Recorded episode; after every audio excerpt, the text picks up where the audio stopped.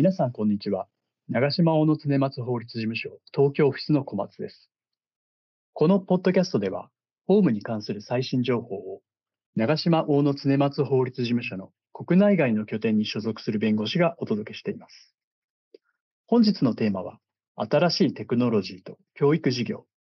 Web3 メタバース時代の到来です。進行を務めます。長島の釣松法律事務所東京オフィスの殿村です。このポッドキャストシリーズは Web3、メタバースと様々な産業の関わり合いについて Web3、メタバースホームを取り扱う私と小松弁護士が各種産業のホームを取り扱う弁護士とともにお届けします。今回は教育事業について東京オフィスで教育事業におけるテクノロジーホームに取り組んでいる早川弁護士、丸田弁護士、小宮弁護士とともに議論していきたいと思います。今回はその最終回、パート3として、メタバースと教育事業をお届けします。早川さん、丸田さん、小宮さん、よろしくお願いします。早川です。よろしくお願いします。丸田です。よろしくお願いします。です。よろしくお願いします。よろしくお願いします。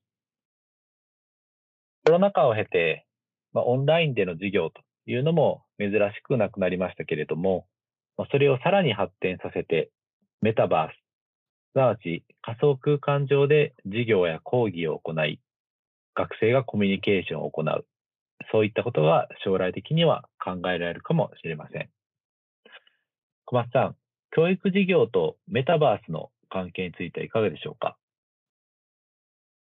はい。え現実世界では、え例えば危険性があったりですとか、まあ、費用の面で難しかったりですとか、そういった様々な困難があって、体験することが難しいことをメタバース上で体験することができたり、また学習機会に制限がある学生にとっては、学習機会を得ることができたり、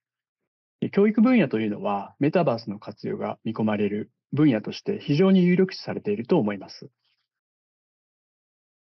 ありがとうございます。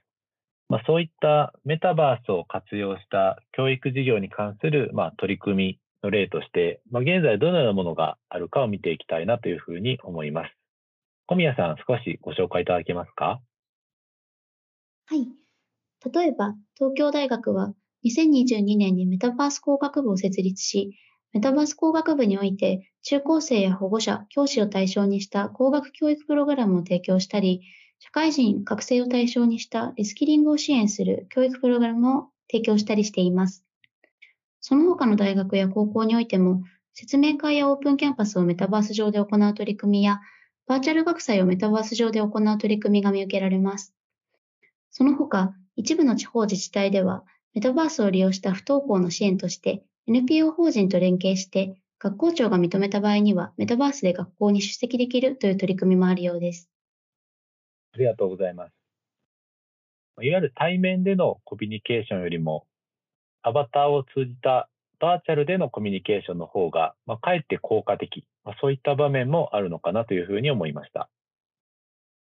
この座談会シリーズの第3回、ヘルスケア・ライフサイエンスで取り上げた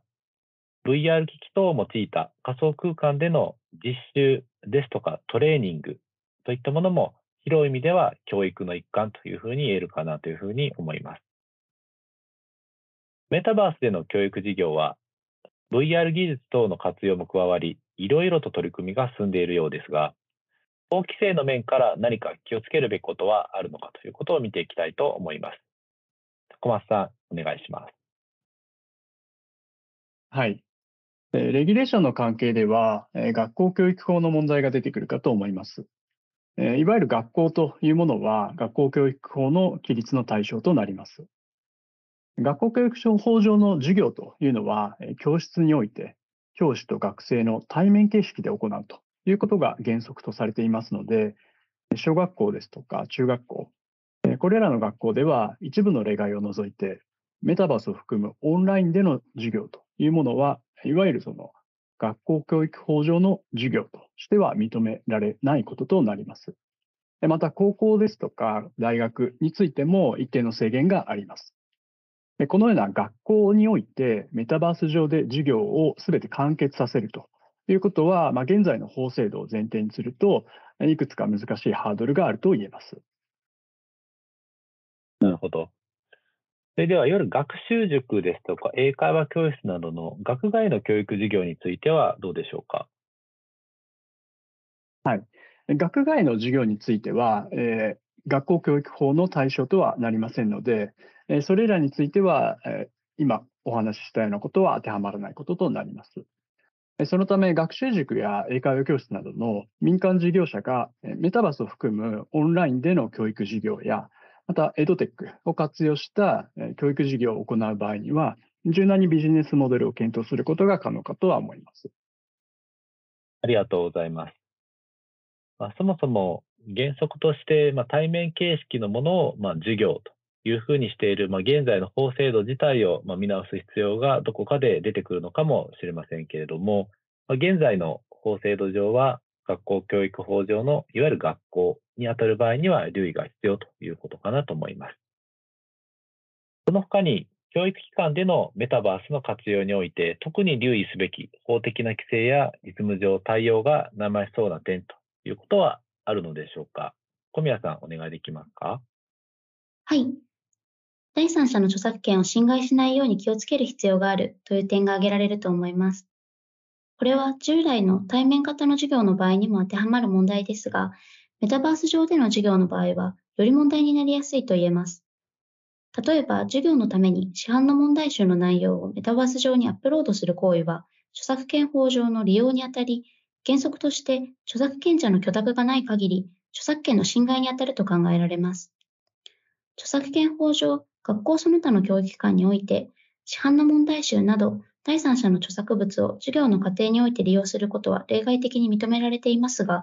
営利目的で設置されている教育機関は除外されています。そのため、学習塾はこの例外規定の適用を受けることができません。ありがとうございます。どこまでのことが許容されているのかというところの分解点が分かりにくいというのが問題かなというふうに思います。ま加えて、まメタバースの仕様にもよりますけれども、ま学生だったり保護者側が第三者の権利を侵害する、そういったリスクについても適切に管理する必要があるかなと思います。対応策としては、ま著作権侵害行為を禁止するという旨のルールを定めておくというのは、まあ、当然そうかと思いますけれども、まあ、それに加えて、まあ、学生や保護者に対して、まあ、著作権教育ですとか、継続的な注意喚起を行っていくということが実務上は重要かなというふうに思います。その他に、個人情報、プライバシーの観点から、メタバースに関連して注意すべきポイントというのはありますでしょうか？この点は早川さん、お願いします。はい。メタバースは地理的制約から解放され、世界のどこにいても参加できるということがその特徴の一つです。このため、それだけ取り扱う可能性がある個人情報が幅広くなります。メタバースのサービス提供者の拠点が EU 域内になかったとしても、欧州市民をターゲットにしてサービスを提供し、その個人データを取り扱っていれば、GDPR が適用される可能性があります。メタバースによって日本国内のみならず、世界中に教育サービスを提供するのであれば、GDPR をはじめとする国外の規制にも注意が必要です。パート1のポッドキャストでもお話ししましたが、GDPR が適用される場合には、子供の個人情報保護にも気をつける必要があると思います。丸田さん、補足があればお願いできますか？はい。メタバースではアバターを使って実名を出さずに活動するということもありますけれども、まあ、教育事業においては本人であることを確認する必要性が高く、また蓄積される情報はセンシティブなものが多いため、他者によるなりすましを防止する必要性が高いと言えます。技術的なアプローチとして生成したアバターを NFT 化してアバターの不正利用やなりすましを防止し、プライバシー保護を図ることというふうな方法も検討されているようです。ありがとうございます。ま、メタバースを使った教育というのを考えるときは、ま、このシリーズで見ただけでも、ま、学校教育法、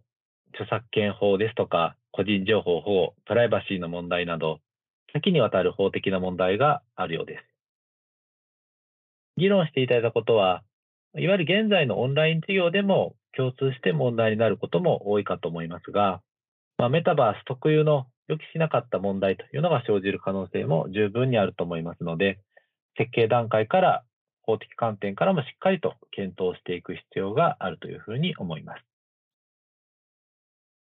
皆さん、本日はどうもありがとうございました。3回にわたり Web3 メタバース時代におけるテクノロジーを活用した教育事業について議論してきました。教育におけるテクノロジーの活用についての政府の積極的な動きや、教育データについてのセキュリティ、個人情報保護、プライバシーの観点での留意点、生成 AI が及ぼす影響、そしてこれらを踏まえた Web3 時代の新しい技術の活用や、メタバース、XR の利活用の状況など、多岐にわたる議論ができたかなというふうに思います。Web3 メタバースに関する法的な問題に加え、教育事業が子どもの情報を扱うという観点で留意すべき事項も多く、海外の動向も参照すべき分野かと思います。我々の事務所でも様々な分野に取り組む弁護士が共同して取り組んでいきたいと思います。今回ご紹介した内容は、